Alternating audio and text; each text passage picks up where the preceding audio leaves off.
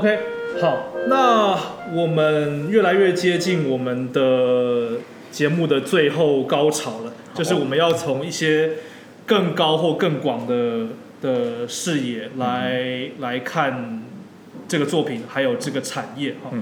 所以首先我想问一下说，呃，《浮世百元》这个作品一路制作下来，嗯，你觉得最缺乏什么资源，或是你最希望可以增加的资源是什么？我觉得第一点就是以沉浸式的剧场这个角度来讲好了。其实二零一七年做完的时候，我就已经有在，就是等于是脑中规划我的下一个档 OK，要到底要做些什么。是那其实一直拖到二零二一年才开始做的原因，就是因为场地实在太难找了。嗯，对。那场地的话，我觉得，因为我刚刚说过，它是提供沉浸感一个很重要的元素，嗯所以我们当然也会希望能够符合，比如说我的预期，很有氛围的，甚至我有找过学校，就是那种学校可以让我进去，我可以做一个校园作为场地嘛。对哦。但事实上，这个哎，可在是学校的话，你是要怎么样？就用它寒暑假的时候吗？还是怎么样？我觉得上？这就是难点，这是需要思考的，就是因为这个考量到我的档期，对对然后还有学校愿不愿意提供，再来就是因为我可能会问一些私立学校，对，对，然后再来就是它的费用到底符不符合我的预期，因为我确，实也是有听说过学校的案例，但是都都是国外的。就是我有听过用来被作为场地的，呃，确实有学校，嗯。也有户外的，嗯哼，像是某一个森林 这样子。嗯，对，那旅馆是蛮常见的啦。嗯，对，然后再来就是一些 maybe 老房子这种，对、嗯对，所以学校学校其实是一个，我个人觉得是一个很适合的场域，因为每个人在学校都有共同的回忆。嗯。那如果依照这个空间去设计出剧情的话，嗯。那个效果还应该是蛮触动人心的效果，应该还蛮强的。不过我真的不知道他们学校怎么谈的，嗯。就是怎么样用什么时间去租用学校的什么空间，这个真的不知道。对，所以我觉得这就是一个难点。嗯那呃，这一次迪化街的老房子其实也只是因缘际会之下刚好出现了，然后我们就觉得把握这个机会这样。嗯，但事实上，场地我觉得还是最难的。台湾能够被好好这样子利用的地方不多，需要花一点心思去找。嗯，然后有时候一找就是一年两年，你都不一定找得到这到。真是可遇不可求了。所以我觉得这个首先场地绝绝对是最难的，对，它是第一步你要面临的问题，因为你得要有场地才可以嗯思考接下来的事情，这样。那这如果场地这么难找的话，嗯会不会考虑说，哎，现在迪化街的这个老房子嗯继续用它，嗯但是设计不同的剧本？嗯，那当然是租约，如果还有的话，当然会。其实就像我刚刚讲，那你们会想这么做吗？其实本来我一开始就有规划，嗯就是等一年的档期结束之后，嗯我后面还有大概超过半年的时间是可以做这件规划。可是因为遇到疫情的关系，所以现在这件事大概暂时也不会实现。对，嗯所以其实本来是有这样的规划了。对，我当时已经有在想，比如说服饰白月这个世界观，我还可以做什么样的延续？就是这个酒楼本身的故事，我还可以可以做什么其他的发展？嗯这其实一直都有在我的规划之中，只是它赶不上变化这样子。好，那如果不限于《浮世百院》这个作品的话，嗯哼。呃，笨蛋工作室本身未来目前有什么样的规划？还想要做什么？特别是在沉浸式剧场这一方面，还有想做的吗？我觉得沉浸式剧场，嗯我个人可能会先休息个一年再思考。是吗？对，我们今年的话，可能因为我们也其实也一阵子没有做新的密室主题了，所以也许二零二二年嗯，就今年我们会先以做新的主题为目标。密室逃脱的主题。对，就是目前已经有在建制中。对，那接下来也许下半年的话，我们会观看这个情势的变化。嗯我们有提出一些可行的方案，嗯对，但是也许等到过完年之后，可嗯能会来讨论确定的方向，大概是要往哪里发展这样。那沉浸式的话，我觉得。我觉得我自己是值得休息一阵子，但如果真的比如说，哎、有很好的场地出来的话，其实也难讲我们会不会把握这个机会，因为场地就是可遇不可求。对你来说，一个好的场地，或者是至少一个可用的场地，嗯要具备哪些要素首先就是它的租金不要太贵？OK，好好对。那其次呢？再来的话，我觉得就像我讲的，我们在设计体验过程中，我们会根据它的格局能够带来的，然后包含动线，嗯有时候动线也是很重要的，就是它的动线是值得做出有层次的作品的话，我们会考虑。嗯那另外一个就是它的法规，嗯对，到底有没有问题？因为有很多建筑物，它的登记跟它本身的建材，嗯还有它的一些法规，不能营业用是不是？对，嗯因为其实我们毕竟做了八年了，是对，其实渐渐也大概知道说有哪些地方是必须要注意的，不管是安全还是它的合法性。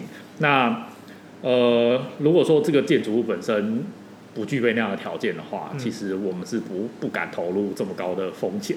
那人数也会有影响。嗯哼哼，对，所以比如说这里就是不适合短时间内有大量人流的话，你嗯做了就有可能会有问题，不一定会有问题，但有可能。嗯对，所以像我们密室逃脱或者是我们的服饰法院，它其实单位时间里面的人流都不算真的很多，你们算很少的，对对所以这样的话，你所要面临的问题相对的风险比较不会这么高。嗯所以我觉得，其实在看建筑的时候，我们一开始可能就走进去，或者是它里面有一些通道，它的宽不够，嗯，这个就有危险，嗯我们可能就会再三考虑。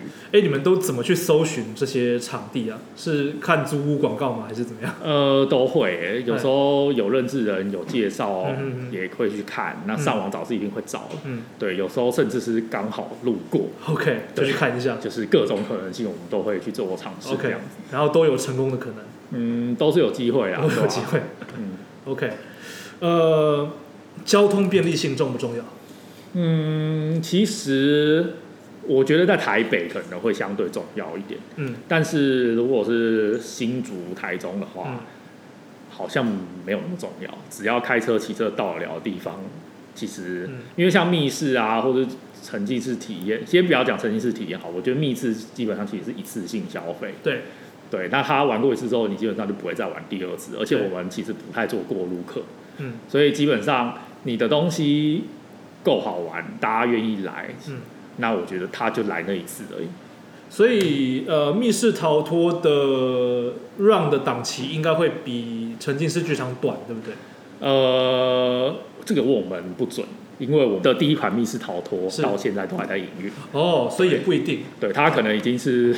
我觉得大家可以申请金氏世界纪录，就是全球商转最久的单一密室逃脱主题。要不要趁机宣传一下是叫什么名字？呃，它叫夺命锁链，是我们的第一款锁链，对可能也是台湾第一个有剧情的密室。所以你就说从二零一三三年对同样的东西到现在还在。对，我们目前几乎没有收过游戏，就是密室，除非租约到期，然后房东不续租，这种我们才会收掉。那这样不就是说越开越多？对，啊所以我们第一款、第二款游戏也都还在，第三款游戏，第三款游戏不在，就是因为租约到期了 OK 但是四五六也都还在。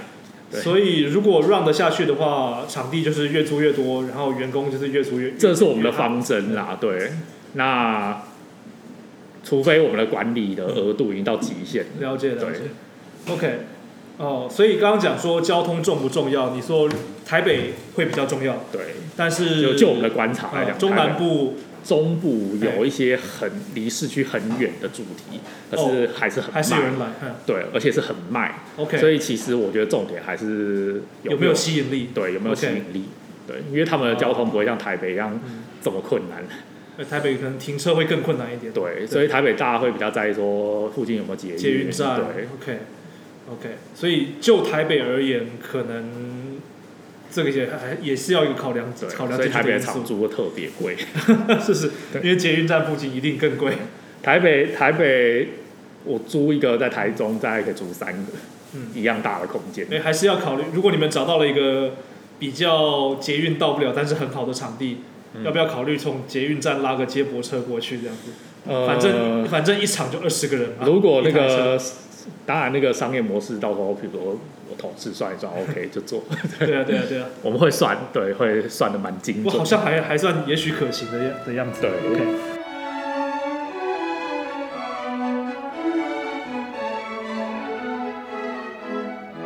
OK，所以就你们自己而言，可能一两年内还暂时还不会再推出沉浸式剧场。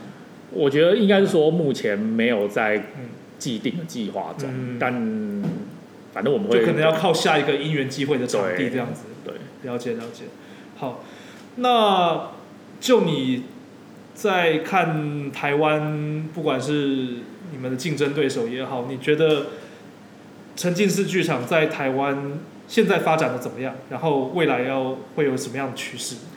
嗯，这个话，因为我也不敢说我们真的有多专业，嗯就是对于这个领域。嗯。那就比如说一七年到现在来讲的话，我觉得有一个很大的改变，那就是有些团队他们把价格做高做起来，嗯。那比你们高，就是比我们一七年的时候高。比一七年的时候高，对，对，那就代表说这样的消费其实是有市场，是。对，只是说你要怎么样去附加它的价值或怎样。嗯。那目前有一个团队，他们最近正在卖票，准备要开始的，又把价格往上拉了。对，所以我觉得这其实是一个蛮好的观察的契机。假设这个东西暂时上不去了，那我觉得可能就代表大家不一定能够接受在更高的价钱。嗯那如果说上去的话，那那就代表说，哎、其实是有机会做的，对吧、所以市场是值得观察的。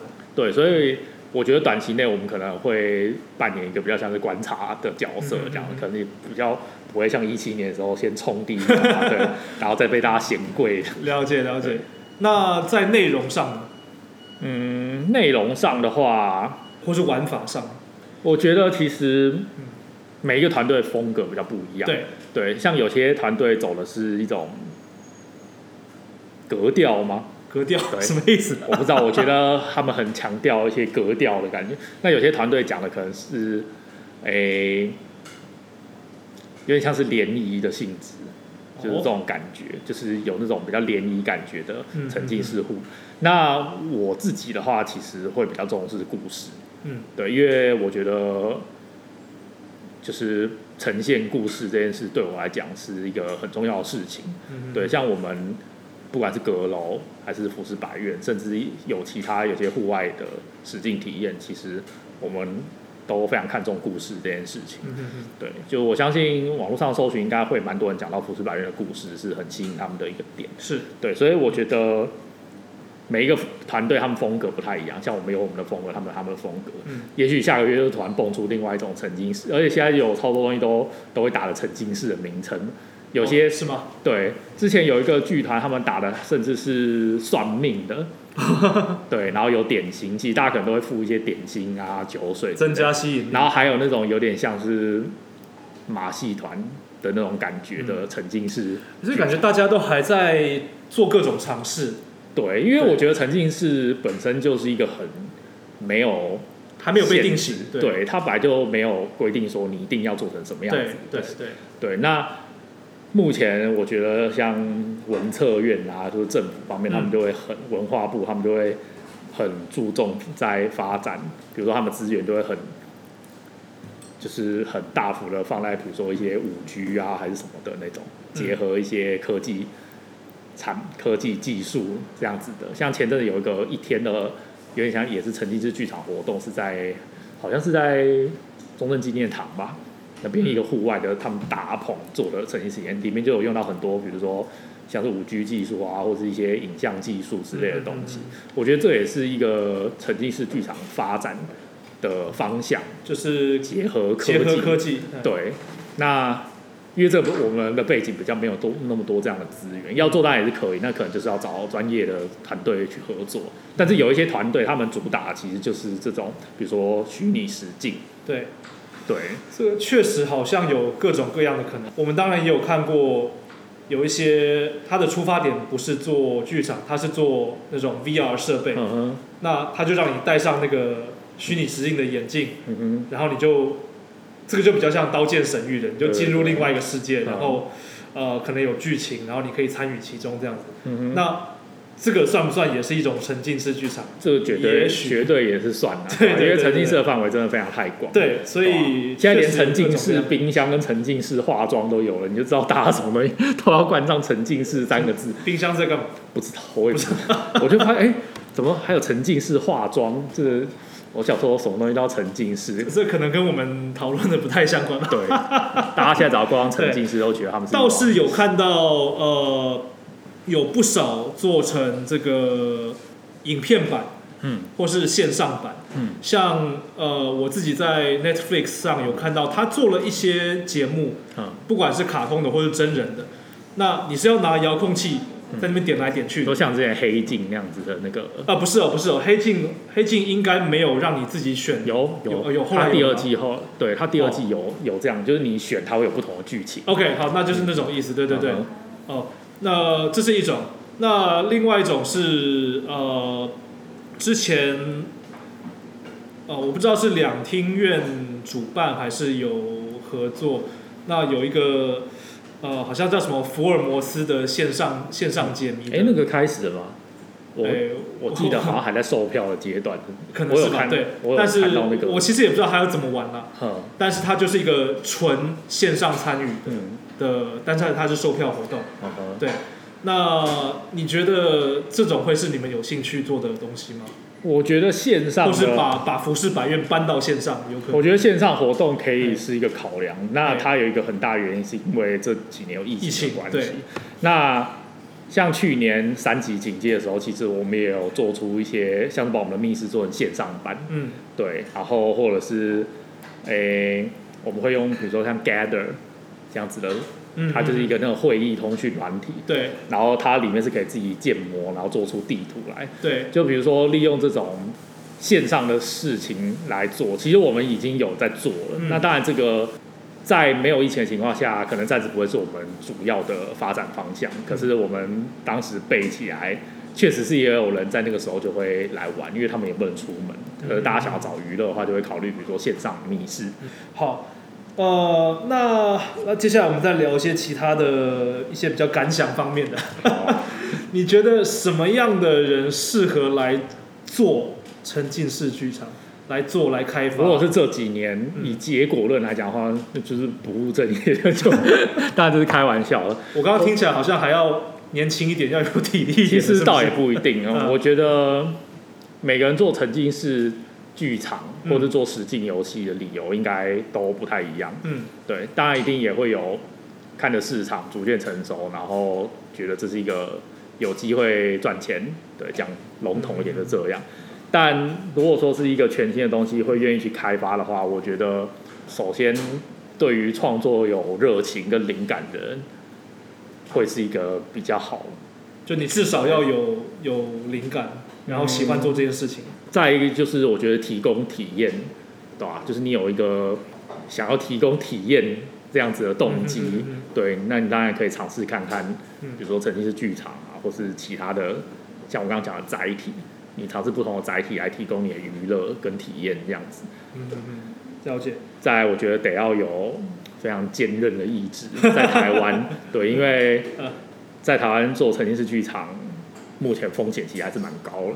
你觉得做沉浸式剧场比做一般的舞台剧要更风风险更高？舞台剧的部分的话，因为我不是那个领域的人，是。所以我当然也不方便替他们发言。是是是，对，那当然我自己是有耳闻，他们也是蛮辛苦。当然，对，因为我觉得一方面，为什么做沉浸式剧场，你需要有非常坚韧的意志，嗯。就是因为剧场本身在台湾其实还是一个比较没有那么就是那么市场不够大，对然后接受度比较没有那么普及，因为很多人其实是不进剧场。是是，就是是跟欧，因为欧美他们的人进剧场的动机跟比例，甚至比看电影还高。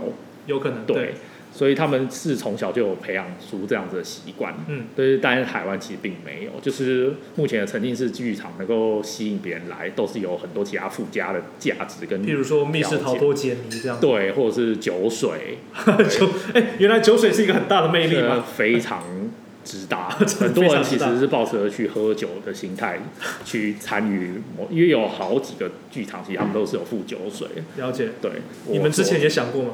嗯，酒水我们倒是没有想过啊，但是我们选择就是茶点，那一方面呢是跟我们故事有关系。是是是是是，对，嗯那我觉得他们都是靠这种其他附加条件让大家来的。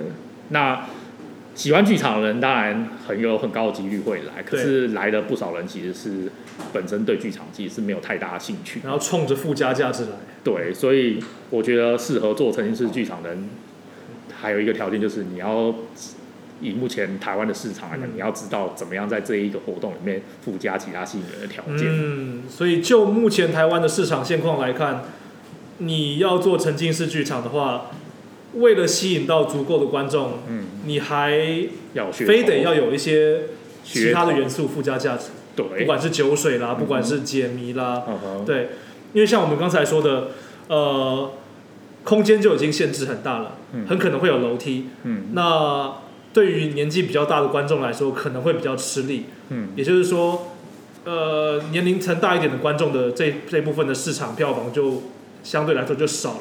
嗯那呃，如果做成一出舞台剧的话，嗯那群观众还有可能来，嗯但做成了这个沉浸式体验，那也许就少掉了一部分的观众了。嗯那你要如何补进更多的观众，把它补回来？嗯。那就是靠我们刚刚说的一些附加价值。嗯嗯嗯哦，确实是，呃，有点奇怪的套路，但是好像又不得不走。嗯，看起来目前好像也是有那么一点效果，这样。是是是是好，就是要，呃，讲难听点，想一些噱头，但是可以看他能不能够完美的融入你的作品里面，这样子。好，那接下来，呃，我不知道你们整个过程中跟呃政府单位或是公部门有没有什么关联？那嗯，或是你有没有什么什么想对当局官官方说的话？嗯，就我们这几年来经验啊，嗯我们会遇到一个比较大的问题，就是很多，比如说不管是娱乐产业还是艺文产业，嗯或是嗯这种比较实境体验相关，这其实事实上是无法可管的，就它并没有嗯它并没有相对，就是比如说密室逃脱这个对产业，嗯就是前几年是完全是一个产业孤儿，它找不到一个对应的类别。这样会怎么样？呃，这样的话就会变成你很多地方单位，假设针对你的消防或是针对你的建物管理，嗯，他如果是有疑问的话，完全就是自由行政，你就是没有一个法。对，嗯因为他们就会觉得，早期甚至有人把密，就是六七年前，甚至他们有些官员是把密室逃脱当成八大产业在哦真的啊。哦对，那我们当然其实产业一直大家是有团结，然后去跟政府做沟通，嗯哼，然后想办法至少有一个合理的一些规范。是有一个什么工会还是呃，应该说，其实到现在我们都还在努力的在，比如说让协会对可以成型。？OK，对，那因为这个过程中其实说在就是吃力不讨好，可是大家其实这么多年来也是很努力的去凝结一些共了识，因为我们需要准备的资讯啊、文件啊，其实非常的多，非常复所杂。以你们还是必须要接受一些消防安检或是建筑其实这个本来就是基本对。应该要，只只是是说他来检查的时候，他不知道你是，对。他不知道你应该要他可能会用非常非常严格的标准，对，但事实上，就像我刚刚讲，密室逃脱是一个人流非常低，对，然后不是翻桌率非常高的地方嗯，它其实单位的面积里面的人数非常的少，对，所以理论上来讲，它的一些消防或是安全规范不系数不应该这么高，因为要做到这么高，对我们来讲是一个难以负担的成本。但因为现在你们没有被定义为任何一个产业，所以就变成说来稽查的人，嗯他说了算。对，那如果他觉得要适用最高最严格的标准，嗯，那你们可能就成本上会要再增加一些。对，甚至甚至只能用不可能做到这件事情来讲，对，那现现在有被归类为哪一个产业了吗？现在我们好像是有一个，这个可能就是要查一下，但是我记得好像有一个叫做什么很长的名字，是什么多什么媒体互动，什么一个听起来不知道很难记起来的名字。有就是了。对，可是它其实还是有点偏严，所以我们其实还是有不断的持续的在争取，因为有蛮多像跟我们就是同性者的团队，其实我们觉得我们在做的东西一直都很像，比如说译文或是文创相关的东西。嗯对，那其实我们会比较希望我们隶属的是文化部，嗯，对，而不是经济部哦这样子的感觉。对，好像这样比较合理一点哈。对，因为虽然说我们当然是有娱乐性质的，对可是其实我觉得在某些限制之下，其实对我们的创作嗯跟发展来讲是挚爱难行的。那我举个例子来说，就像现在疫情期间，嗯呃，我我我印象中好像有一些对表演艺术工作者、艺文工作者的补贴这样子，嗯，你们算在补贴范围内吗？哦，这个的话，我可能要问一下，应该是有，但是不多，OK，对，应该非常少，对，嗯。好，就是因为我们实在我们的定义实在太模糊了，很多公家机关会等于是有点像不认账，他们觉得说你们不是好，OK，不过我想这个确实是，也也许并不只是台湾会遇到的问题了，就是经常都会出现产业走的比法律要快的的情况。嗯像我印象中，呃，之前电动车上市的时候，呃，不是不是不是电动车，呃，以后如果要转变成无人驾驶模式的时候，嗯，目前其实也是无法科管的状况。嗯，就是要制定出一个法律来完善管好它嗯，所需要的时间，远远比 这个产品上市的时间要久很多。对啊，嗯对，所以这个确实是，呃，也好像也只能且战且走的一个状况。嗯，对，那这各位真是辛苦了，我们且战且走了七七八年。七八年的且战且走。你看五六年啦，且战且走五六年，好，那呃，如果以以笨蛋工作室或是以你自己为出发点，嗯，对于其他的竞争对手，嗯。其他在做沉浸式剧场的竞争对手，嗯。你你有什么看法？嗯，其实一一直以来我们都很少会用竞争对手来嗯。形容同行，嗯。尤其我先以密室产业为例好了。嗯。其实我们一直以来都，其实大家圈子不大，彼此都互相认识，然后我们并不会在意别人，比如说哎出来跟我们竞争或怎样，因为我说过密室是一个人流很低，而且只能玩一次的活动，嗯。所以对我们来讲，其实我们比较忌讳的事情是你做不好玩的东西，嗯，然后让其他人觉得这个产业不值得就是消费，所以我们反而希望大家游戏都做得好，那他玩了这个之后就会再去玩另外一个，然后这个市场其实才会活络起来。嗯嗯嗯对，因为早期刚起步的时候，其实有一些我讲直接一点，有些主题是体验是非常差的，然后你说的是密室还是密室密室对那很多人就会第一次玩就刚好玩踩到地雷，对，然后就接下来就是三四年再也没有玩过。差是差在它的剧情薄弱，还是说它的我觉得是？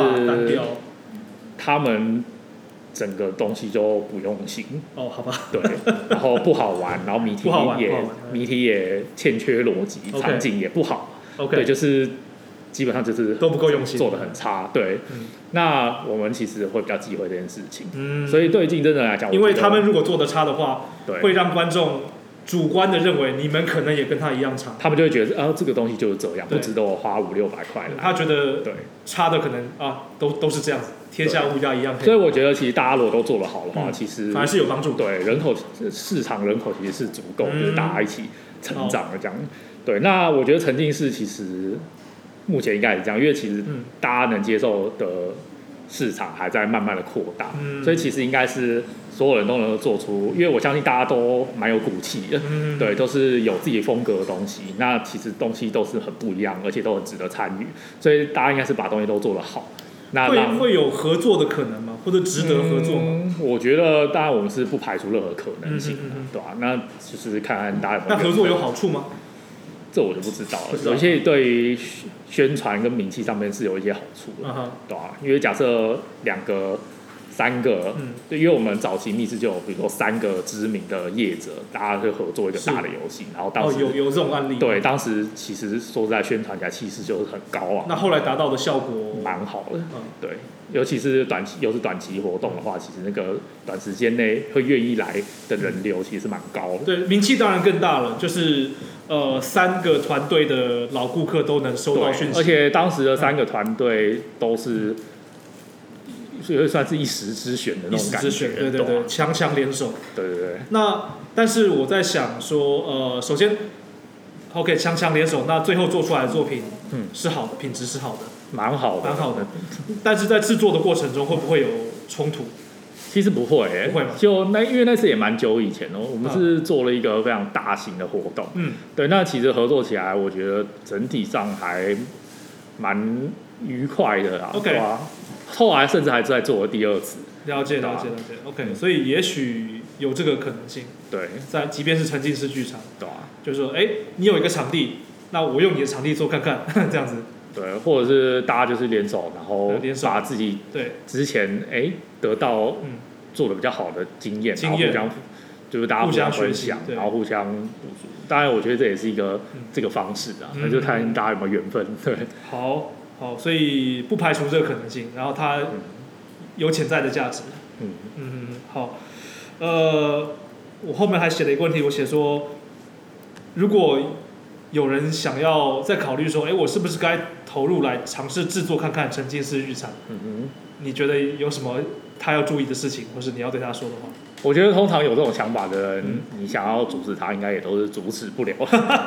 那我只能说，就是大家做事情要合法，然后，然后，因为你只要有人违法，对整个产业来讲都很危险。嗯，对，最容易中中的陷阱是哪哪哪一类的嗯，比如说你真的出现了公安问题，啊？你就会导致所有的产业都被严格检视。了解了解。对，那我是觉得大家做事情就是一定要合法，就不要抱持着草菅人命的心态。嗯所以在呃游戏流程，然后各种机关设计的地方，对安全性非常对，绝对不能疏忽。嗯哼，OK，然后我觉得这是最容易踩到红线的地方。密室产业来讲的话，这个还蛮沉浸式剧场其实也也某方面来说也是要注意。对，因为沉浸式剧场也有可能人数更多。对，然后再来就是，再来的话，我觉得大家就是各凭本事啊，看你自己有什么 是对就是只要你有想法、有灵感，我觉得能够活络这个产业，嗯当然是越来越多人越好，对吧？嗯只是就希望大家就是能够用心做，不要让他，嗯不要让消费者觉得说这个东西不值得这些价钱，嗯这样、对，应该是大家都一起把那个市场规模做出来，我们才能一同获利。差不多结束了。然后我这边有一个问题是我早上才想到加进去的。嗯哼，如果你今天有更大的资金，嗯，你会想要把沉浸式剧场做到什么程度？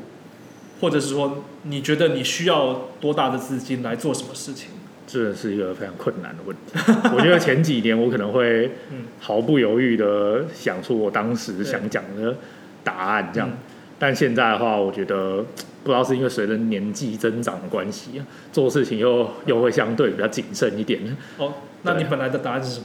我觉得以前的话，我们都会想要，比如说甚至租一个大楼，然后哦，对你不管是找人家进驻来，或者是因为像日本其实是有这样子的东西，它可能会有多大的大楼？比如说，假设那边一栋五层楼，然后它哎五层全部都是跟密室逃脱有关的东西。它是一个商业大楼，然后里面可能一楼是咖啡厅，哦，然后大家可以买个纸本谜题在那边解，然后二楼、三楼都是有各个房间的谜题。那规模就更大了。对，在日本是有这样子的大楼。对，那以前我们就会很希望可以盖一个指标性的这样子的一个跟实境游戏有关的地标，类似这样的感觉。但这几年的经验下来，就觉得做这种事情绝对是赔到脱裤，所以现在的话，可能就不会再 boss 的这种风险比较高的的一些想法，懂吗？那我觉得，如果今天真的有资金的话，就你如果有那种程度的实力的话，我搞不可能好，我觉得我如果有大笔资金，我可能会考虑往影影视影视业发展。对，哦，对。但是就跟沉浸式剧场比较没有关系了。我觉得也许会有一些配合，比如说像我觉得服饰百院，嗯，也许他今天就很适合往这个方向去做，因为他有非常扎实的剧背景故事。对，好，那我们今天呃与笨蛋工作室呃创办人之一 Andy 的访谈就到这边告一段落。好，那也希望台湾的观众们继续支持这个新形态的表演艺术。对，那也勉励我们所有的表演艺术工作者嗯，继续努力不懈，坚持下去，创造出更好的作品。对。好，谢谢 Andy，谢谢大家谢谢，拜拜。